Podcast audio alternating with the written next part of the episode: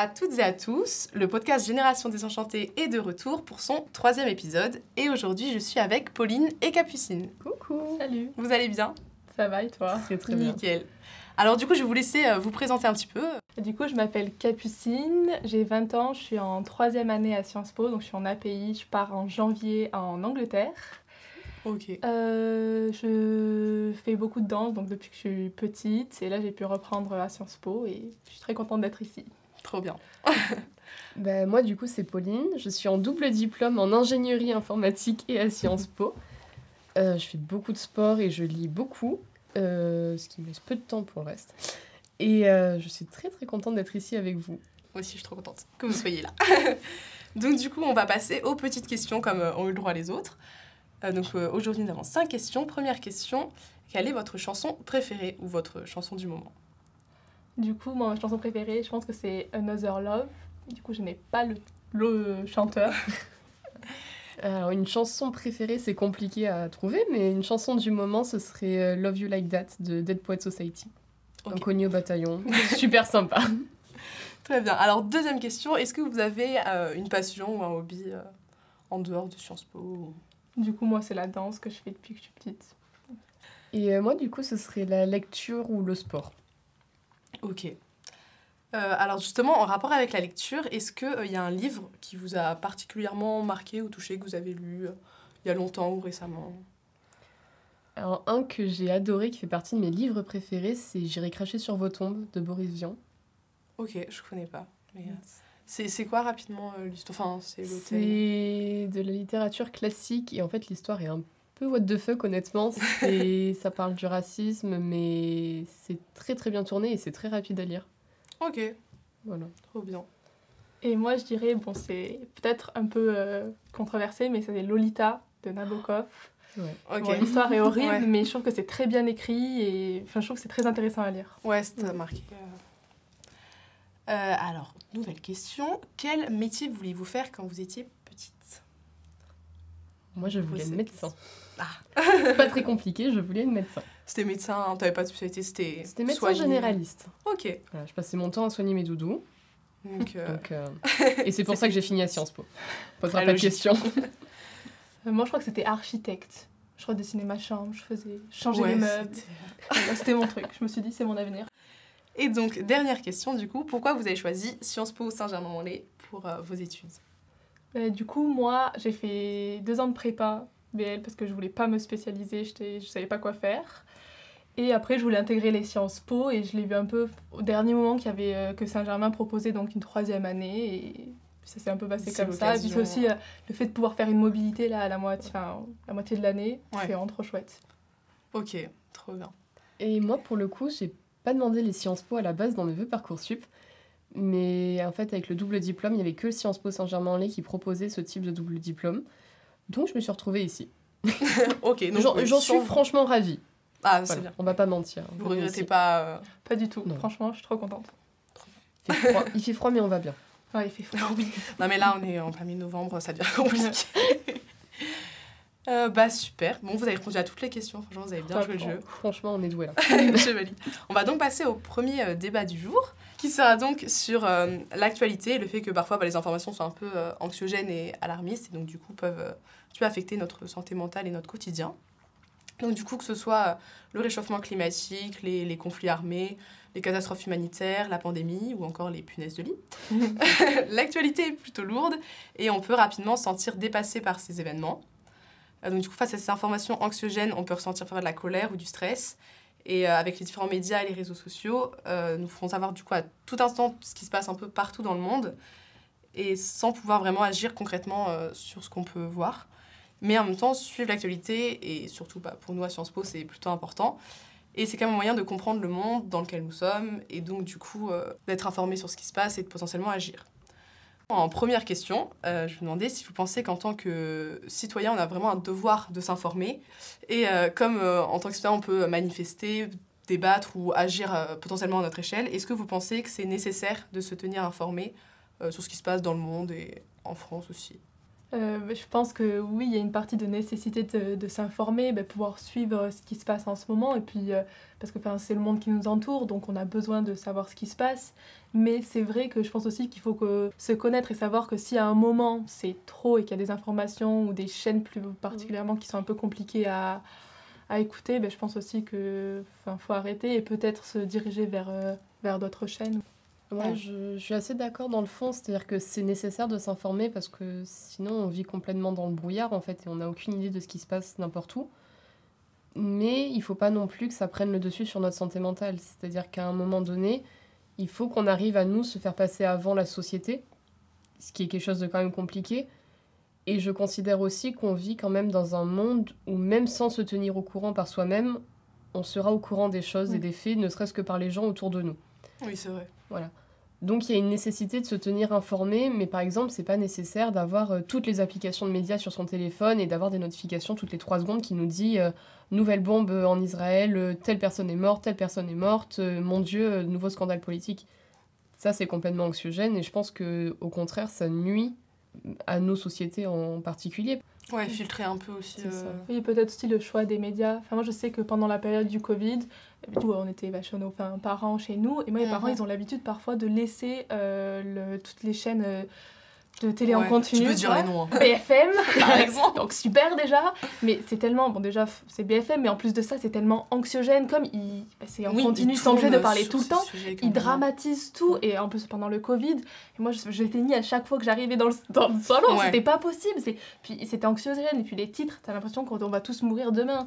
Donc je pense aussi, il y a un choix peut-être des, des chaînes. Enfin, je sais que c'est par exemple Hugo Décrypte, chaque semaine il fait euh, les bonnes nouvelles euh, de la oui, semaine. Il y a plusieurs euh, médias qui font. Pas énorme, mais c'est quand même chouette et je me dis, bon, ben, il y a ce genre de possibilités qui nous permettent aussi d'avoir ben, les bonnes nouvelles parce que c'est vrai qu'on en parle très peu quand même des bonnes nouvelles. C'est peut-être aussi uh-huh. parce que c'est pas la majorité de ce qui se passe en ce moment, mais c'est important aussi de se dire, bon, ben, il y a des choses qui sont faites, il y a des évolutions et euh, oui, on est toujours un peu dans, le, dans les, les, réseaux, les médias vont toujours mettre en avant le misérabilisme un peu. Et je pense que c'est important aussi d'essayer d'avoir certains médias, certains réseaux qui euh, montrent, bon, bah, il y a des choses qui sont faites aussi euh, positives. Je pense que c'est important de faire ça, mais je pense aussi le choix des médias, comme tu disais, BFM ou toutes les chaînes d'actualité en continu, en fait, c'est anxiogène au possible, enfin, parce qu'on a constamment des nouvelles qui arrivent, qui arrivent, qui arrivent, et on n'a pas l'impression que ça va s'arrêter un jour. Oui, c'est ça. Puis ils font venir un peu, enfin, des spécialistes sur tous les sujets qui, te prévoient souvent un avenir encore plus sombre que... Vraiment, c'est ça. Mais c'est pour ça que le développement des médias sur YouTube, bah, on parlait d'Hugo Décrypte qui fait des vidéos de récapitulatifs, on va dire de, avec 10 à 15 minutes par jour pour les actualités de la journée ou des fois les actualités de la semaine. C'est peut-être vachement moins anxiogène de juste se concentrer là-dessus mm. plutôt que de regarder tous les soirs un journal télévisé qui va durer de 2h à 2h30 et qui va avoir en fait des informations de dont on s'en fout complètement parce qu'il y a des trucs vraiment, c'est là juste pour faire le buzz. Ouais, tout à fait. Voilà. Ou des informations qui sont fausses ou pas confirmées ou qui sont traitées par des gens qui ne sont pas spécialistes en fait.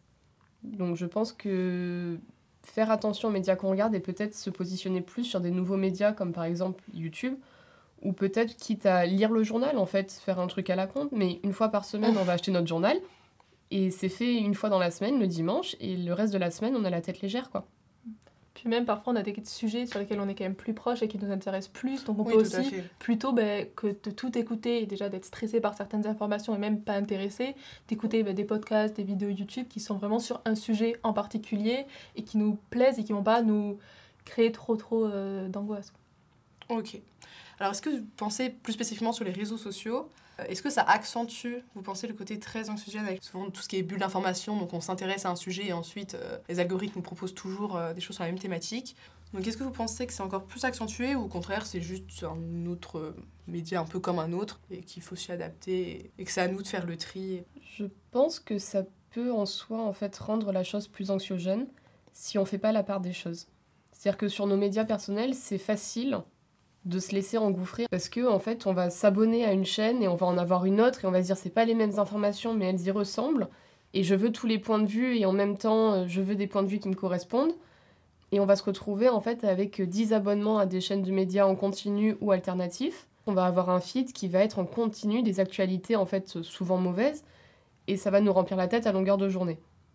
Si on sait faire la part des choses et que peut-être on sélectionne sur nos 10 médias préférés qu'on voudrait avoir tout le temps que 5, déjà, ça réduira la grosse quantité d'informations qu'on va recevoir dans la journée.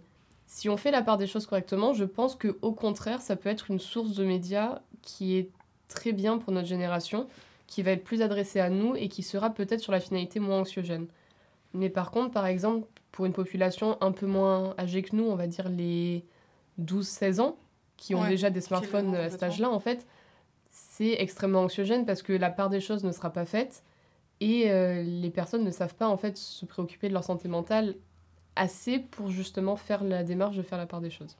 Ouais, Et donc, du coup, quand tu dis de, de faire un tri, est-ce que selon toi, c'est tu gardes un peu que les médias qui vont dans ton sens, qui, vont, qui sont plus avec ce que tu penses, ou au contraire, tu penses qu'il faut continuer de se bah, confronter un peu à d'autres avis, quitte à ce que du coup, euh, ça soit encore un peu plus stressant. Non, je pense que c'est important de justement garder des points de vue différents parce que dans tous les cas, les médias relateront les mêmes informations.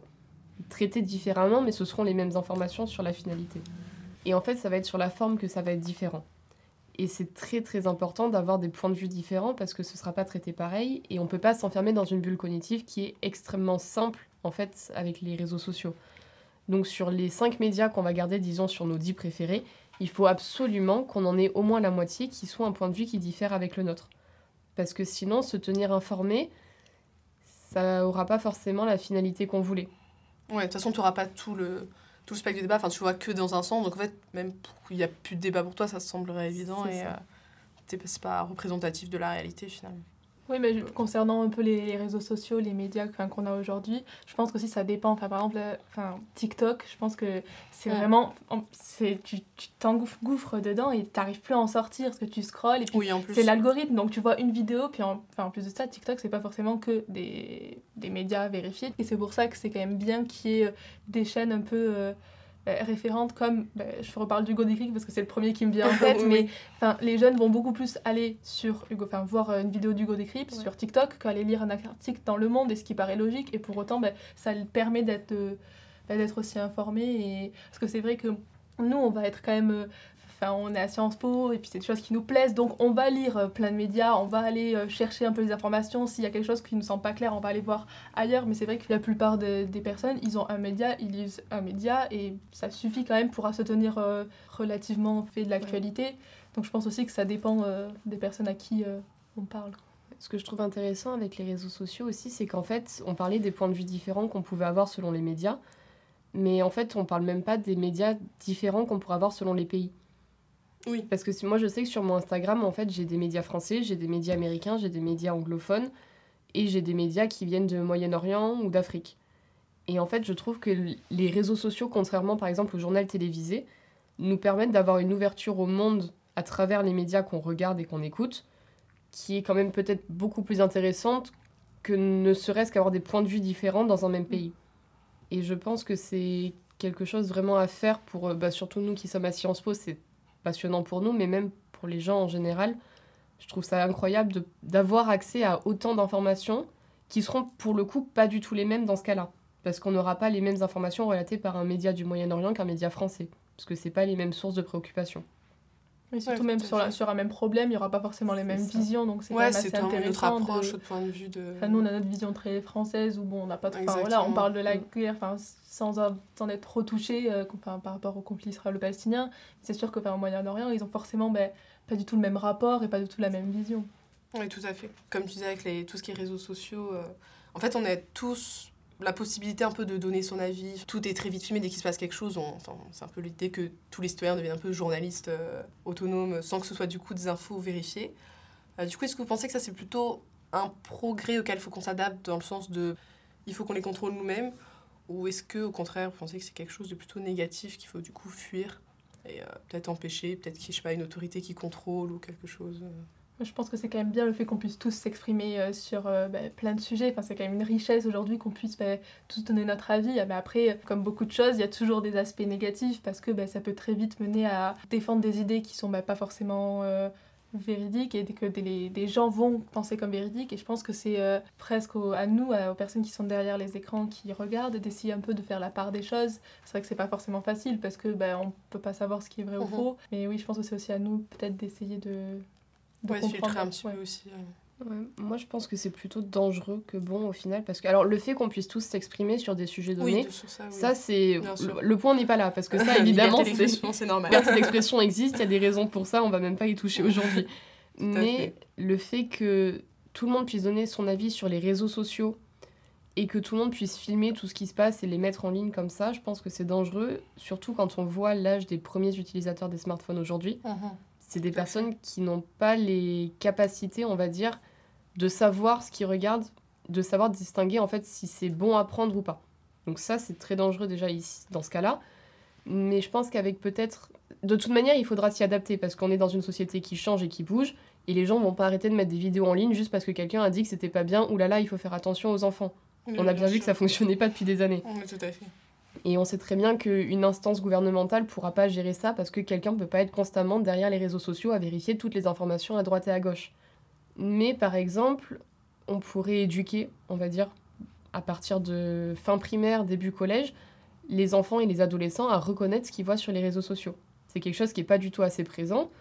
De dire, là, vous pouvez faire confiance à une information parce que vous voyez telle chose, telle chose, et que dans ce cas-là, vous savez que c'est quelque chose que vous pouvez prendre et écouter. Par contre, la personne qui va donner son point de vue, vous pouvez l'écouter, vous pouvez prendre le point de vue, il n'y a aucun souci, mais ne prenez pas ça comme une vérité. Et je pense qu'il y a une grosse distinction à faire, qui est, bon, pour nous, à notre âge, c'est on doit faire la part des choses parce qu'on est censé savoir le faire, mais pour des personnes qui sont beaucoup plus jeunes que nous ou qui n'ont pas l'habitude tout simplement de ces médias-là, ça découle d'une éducation qu'il faut avoir.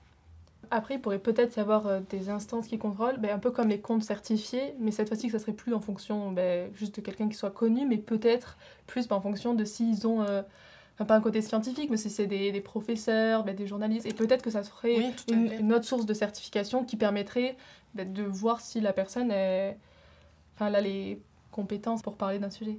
Complètement.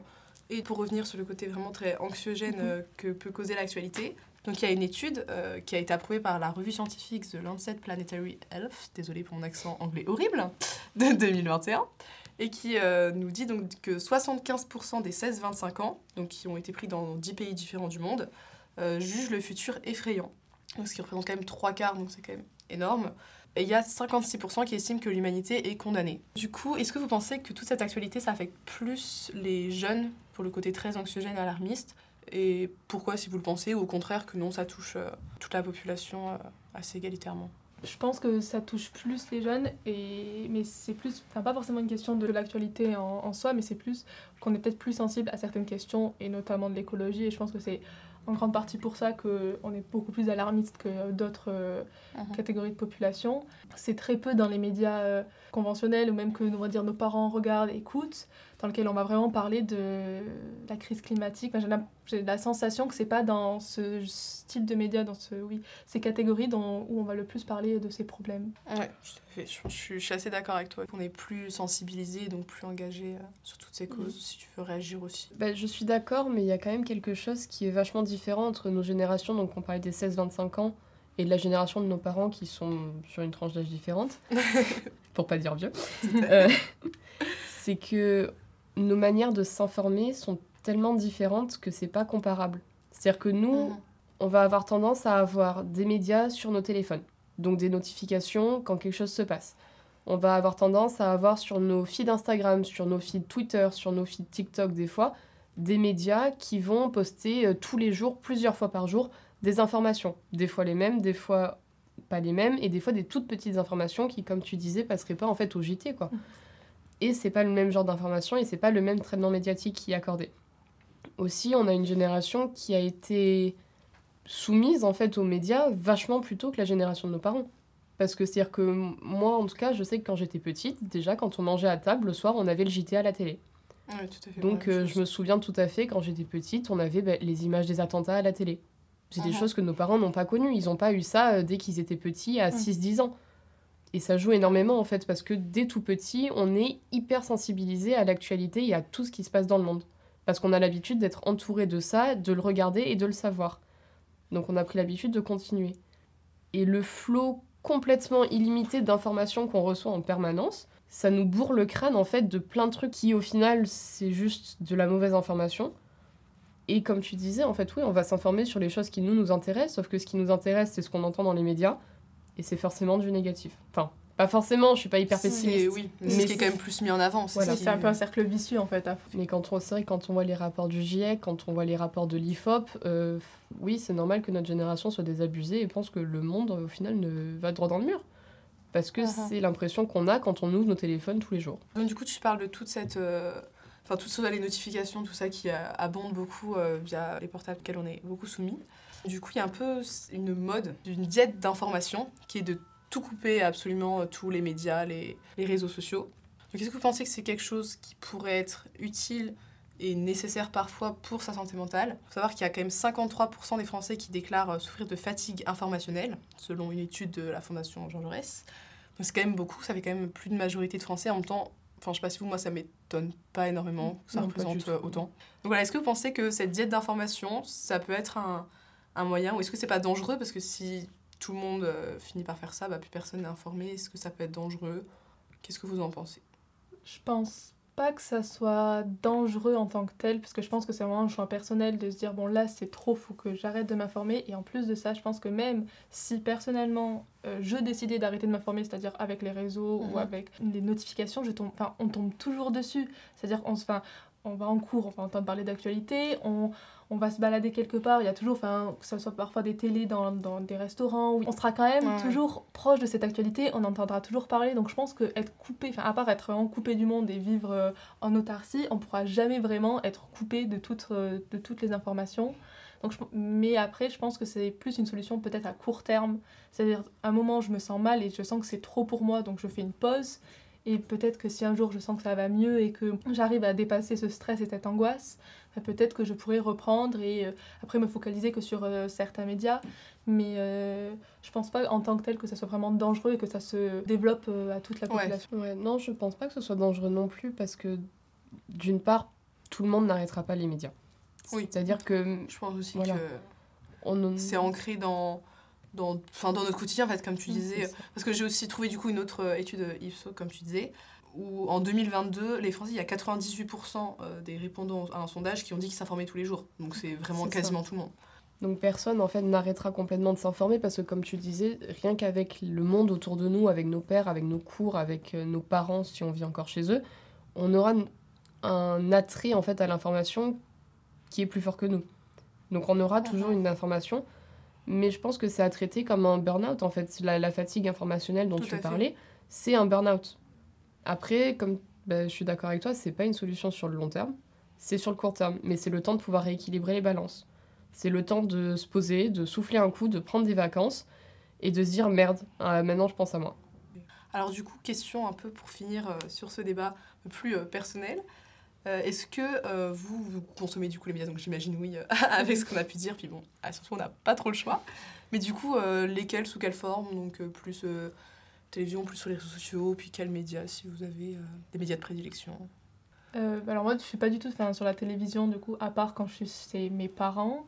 Sinon, euh, j'ai beaucoup donc, de notifications, que ce soit du Monde ou aussi, bah, comme tu disais, de chaînes américaines donc j'ai, euh, ou anglaises. J'ai la BBC aussi. Ça, c'est ma première source. Après, c'est vrai que hum, Hugo Décrypte, c'est beaucoup ce que j'écoute aussi. Et après, ça va être des vidéos, des podcasts. Mais là, ce sera plus sur un sujet en particulier qui m'a- Mm. va m'intéresser plutôt que, que poursuivre tout ce qui se passe en ce moment. Ok. Euh, moi, au niveau des médias, pareil, je consomme très peu, voire pas du tout la télé parce que c'est juste pas mon moyen de m'informer et que je ne supporte pas ça. Mais euh, bon, sur téléphone, j'ai les applications de médias, bah, comme on disait, les médias américains, euh, anglais, français, euh, du Moyen-Orient, tout ça.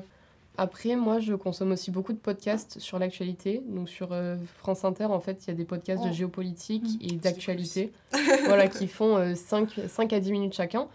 Donc, c'est le temps, en fait, de, bah, d'aller à l'école ou de revenir. On écoute ça, on a les actualités de la, de la journée. Moi, je sais que ça me stresse de ne pas savoir. Donc, comme ça, je sais. Et on passe à autre chose.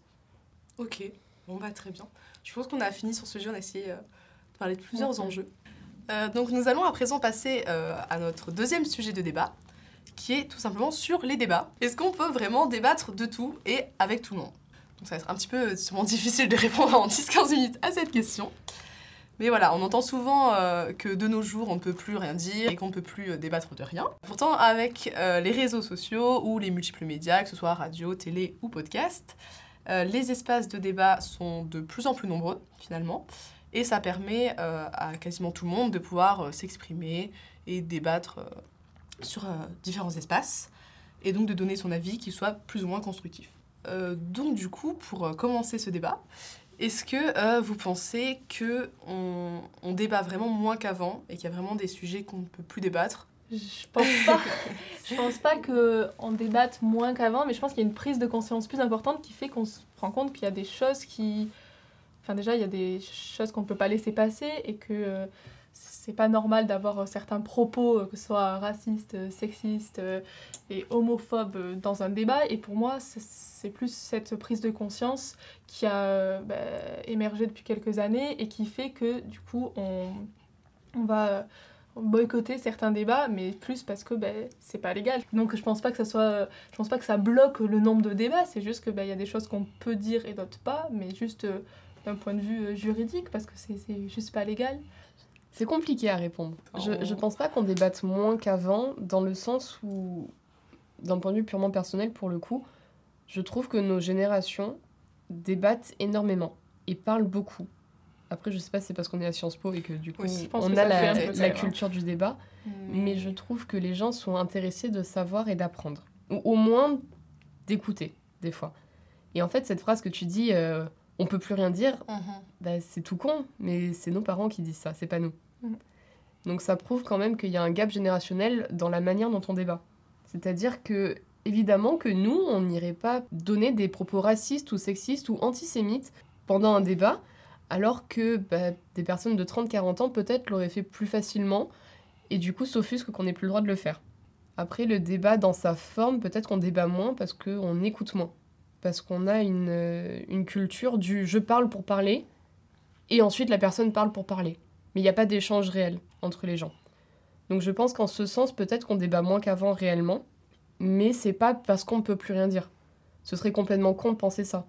C'est surtout qu'on débat différemment et qu'aujourd'hui, il y a des, de nouvelles formes de débat qui sont mis en avant. Et là, je pense notamment au, au groupe de parole et de débat en non-mixité. Je pense que c'est aussi important, ce, genre, ce, ce style de débat en leur place.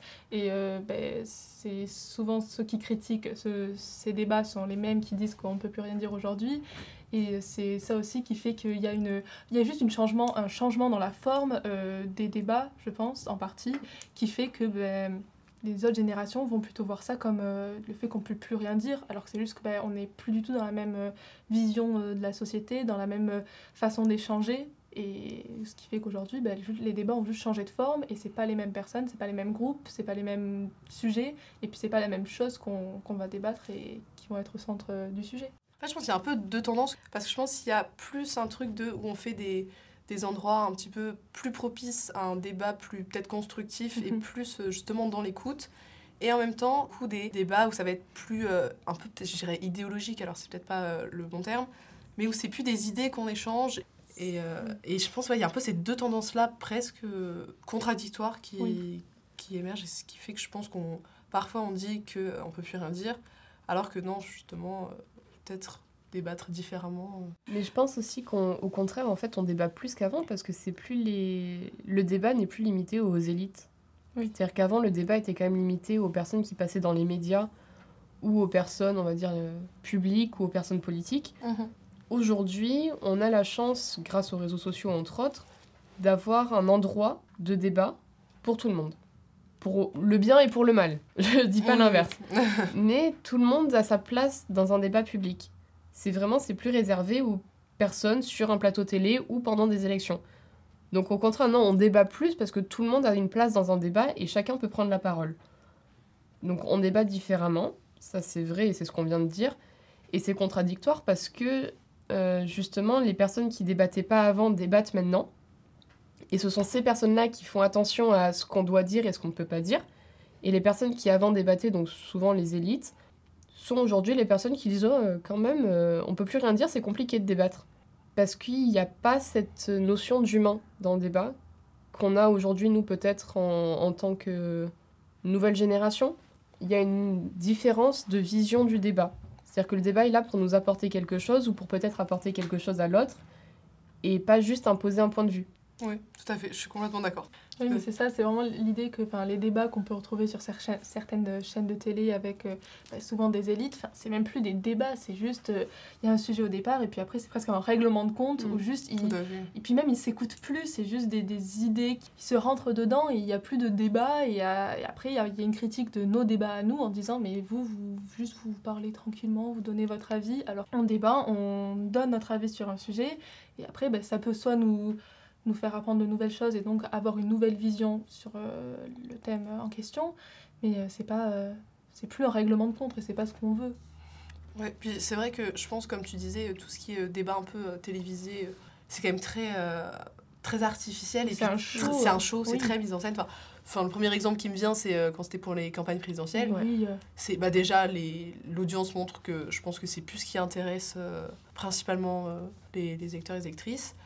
Et en fait, oui, c'est des enjeux de puissance, de, de, un peu de domination, de euh, chacun campe sa position. Et c'est pas du tout de sortir grandi du débat, c'est plus du tout le même objectif. C'est juste euh, qui aura lâché la meilleure punchline. Euh. Oui, qui, qui, aura réussi à clasher le mieux la personne en face avec quelque chose qu'il a fait ou qu'il a dit il y a quelques années. Alors, il n'y a plus du tout cette volonté de ben, réfléchir sur un sujet et vraiment de voir la meilleure solution et pourquoi je pense pas comme toi et pourquoi toi tu penses pas comme moi. Et je pense qu'ils ont. Enfin, cette dimension-là, on la perd énormément. Euh, il y a aussi parfois, je pense, des débats qui sont bon, mis en scène, je pense, pour souvent faire du buzz ensuite sur les réseaux mhm. sociaux, mais euh, où l'objectif c'est vraiment de faire débattre deux personnes, donc soit qui ont complètement des avis euh, très très opposés, ou même où il va y avoir un peu une situation inégale. pour vous donner un exemple un peu plus concret, il y avait eu le 15 octobre 2022 un débat entre une femme transgenre qui était la première mairesse donc mm. transgenre de, de France, qui s'appelle Mariko, et euh, une féministe transphobe, Dora Muto, je sais pas si vous connaissez, je sais pas si vous avez vu le débat. Ça me dit un truc. Euh, mais où vraiment, euh, on était sur un débat où la Dora Muto, du coup, niait en fait même un peu l'existence même de, de, la personne avec qui elle débattait. Et donc, du coup, on était forcément sur un débat qui, je pense, ne pouvait pas aboutir parce que, forcément, on nie l'identité de la personne en face de soi. Et c'est, je pense, même plutôt intolérable de, de laisser ce genre de, de, de débat. En fait, je pense que ça n'a aucune utilité. Mais est-ce que voilà, sur ce genre de choses, on devrait mettre euh, certaines limites? Je pense que c'est important de mettre des limites, mais pas d'empêcher les gens de parler. C'est-à-dire que ce débat n'a peut-être pas sa place au JT, mhm. qui n'a aucun intérêt, on va dire, politique ou socio-économique. C'est un débat qui a plutôt sa place dans la, une sphère privée ou dans une sphère différente, en tout cas, ça c'est sûr. Je pense que toutes les opinions sont bonnes à entendre, même les plus dégueulasses parce que si on n'écoute pas les gens pour ce qu'ils ont à dire, on ne sait pas pourquoi ils le pensent et on ne pourra jamais changer les choses. C'est-à-dire que même si on débat avec quelqu'un avec qui on n'est profondément pas d'accord et qui pour nous a des propos même racistes ou sexistes, je pense que c'est important de laisser la parole à cette personne-là, de la laisser s'exprimer, pour peu que cette personne veuille bien débattre. Si c'est juste pour venir être haineux et repartir, ça n'a aucun intérêt. Là, je suis bien d'accord. Mais je pense que tous les propos ont leur place, pas dans une sphère extrêmement publique parce que ça pourrait heurter la sensibilité de beaucoup, mhm. mais dans une sphère privée, je pense que chacun pourrait dire ce qu'il voudrait, à condition qu'il y ait une compréhension et une écoute mutuelle qui fasse qu'il y ait un vrai échange d'idées et un vrai débat derrière. Parce que c'est la seule chose qui pourrait en fait faire changer les gens d'avis et avoir des gens qui ont peut-être des propos haineux ou dérangeants au point de vue de la société ou de la loi, ça pourrait les amener à se rendre compte que justement ce qu'ils disent n'est pas normal. Alors que si on les garde enfermés dans justement une bulle de vous n'avez pas le droit de dire ça, ce sont des personnes qui vont se rassembler, avoir des propos haineux ensemble et qui vont faire grandir leur haine sans jamais écouter ce que le monde autour a à leur dire. Oui, en fait, en plus, ça les laisse un peu se, victimiser. Hein. Tant qu'on nous écoute pas, on nous entend pas, c'est que c'est qu'on a raison et tout ça. Et finalement, oui, je pense que je suis tout d'accord sur le fait qu'il faut euh, laisser une, un espace de parole pour tout le monde.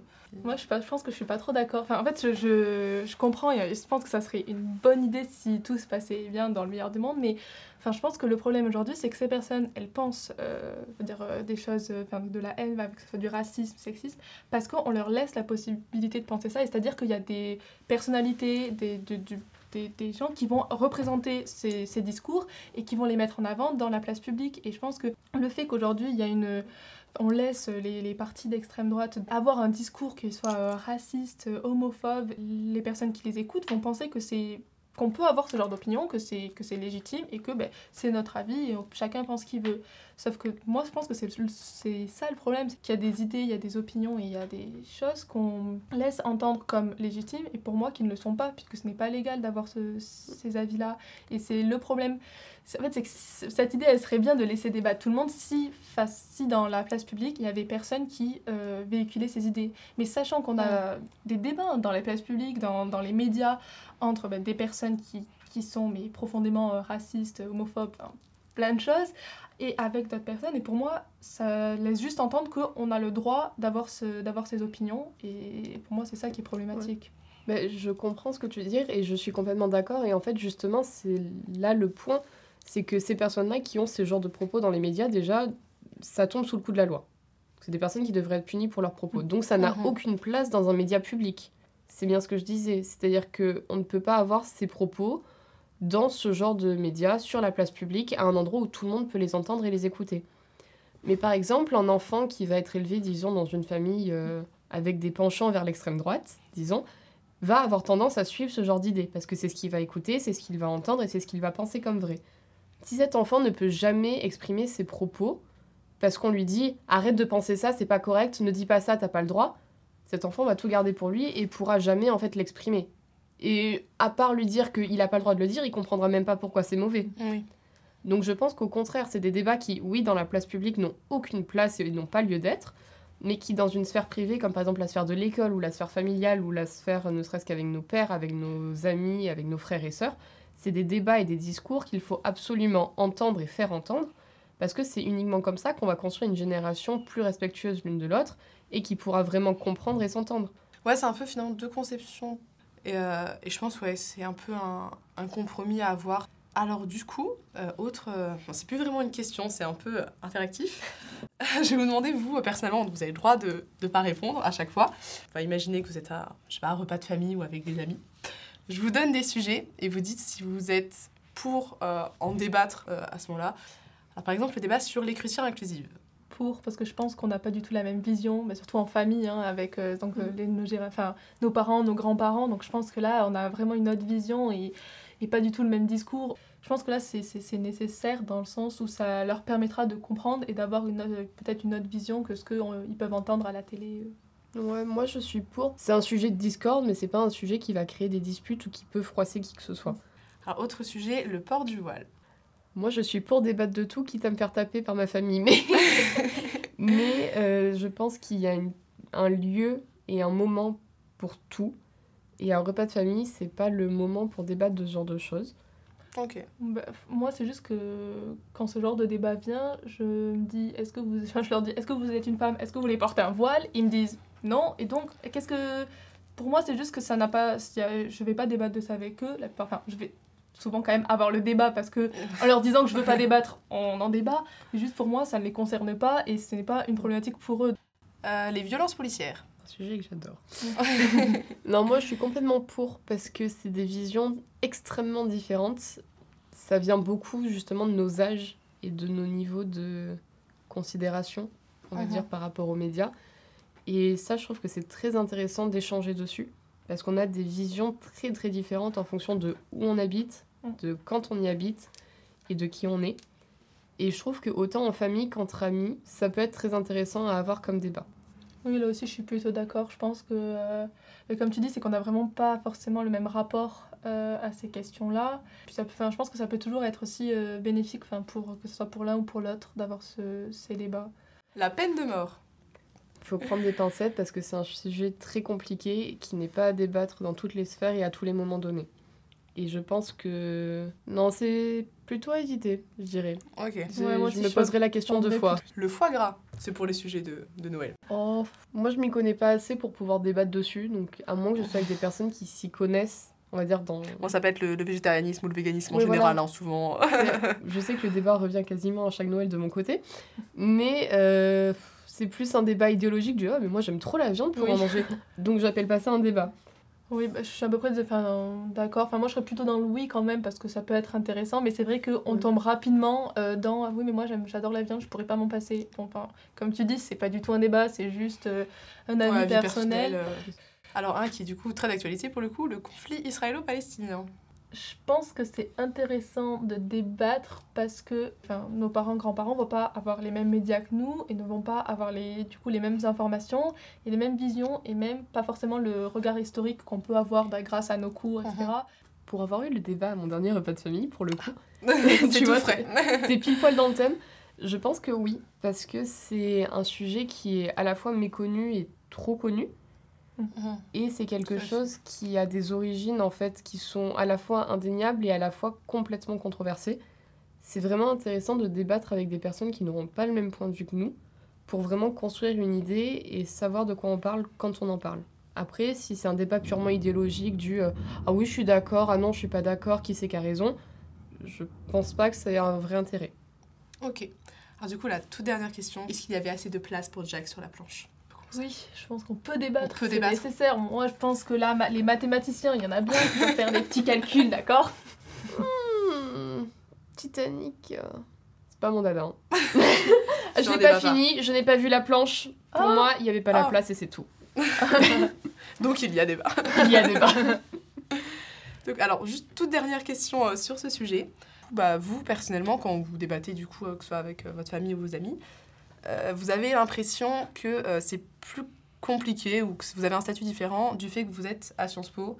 Et donc, tout de suite, on dit oui, mais toi, t'es à Sciences Po, donc forcément, tu penses comme si, ou tu, tu sais mieux que tout le monde, ou des choses comme ça. Bah, Moi, je sais que c'était beaucoup ben, parce que j'avais fait un à Sciences Po ou parce que j'avais fait une prépa avec certains euh, profs d'un certain bord politique. On me disait, tu penses comme ça parce que ben, t'as as eu des cours sur ça et tout. Enfin, mes idées, euh, je les ai de moi-même. Et c'était plus ça que. Il y avait un- une incompréhension, mais si je pense ce que je pense, c'est pas que. Enfin, je ne suis pas à la merci de mes professeurs en écoutant Ouais, tout ce qu'ils disent et en, en buvant leurs paroles. Je, je suis capable moi-même de faire ben, mes propres réflexions et de savoir ben, quel bord politique et quelles euh, idées me plaisent le plus. Et c'était plus ça, moi, le problème. Alors pour le coup, on me l'a jamais dit, je sais que ma famille le pense, c'est-à-dire que bon, t'es de Sciences Po, t'es une grosse gaucho, c'est pas la peine de t'écouter. on me l'a pas dit, mais on le pense très fort quand je parle. Mais je pense qu'il y a aussi un souci d'âge, c'est-à-dire que bah, quand tu n'es pas adulte, entre gros guillemets, Aussi. tu n'as pas une place qui t'est dédiée dans les débats familiaux. Et du coup, tu es un peu déconsidéré. Mais c'est comme ça. Ok, très bien. Bah, du coup, merci beaucoup à vous pour vos réponses, Merci d'avoir à été toi. euh, honnête. Mm. Euh, on va juste passer à la toute dernière partie du podcast, donc le petit moment recommandation, promotion de- d'association, si euh, vous avez des choses à dire.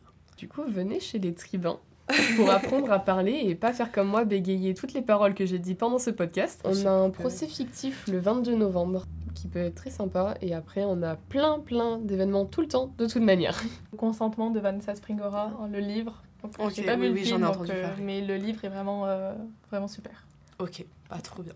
On arrive à la fin du podcast. Merci euh, beaucoup à, à vous les filles d'avoir débattu euh, sur ces sujets plutôt complexes, je l'admets, mais euh, je pense que vous en êtes très bien sortis. Et donc, euh, j'espère que ce podcast va vous plaire. N'hésitez pas à réagir comme d'habitude euh, via le Instagram. Et euh, je vous dis à très bientôt. Au revoir. Au revoir. revoir.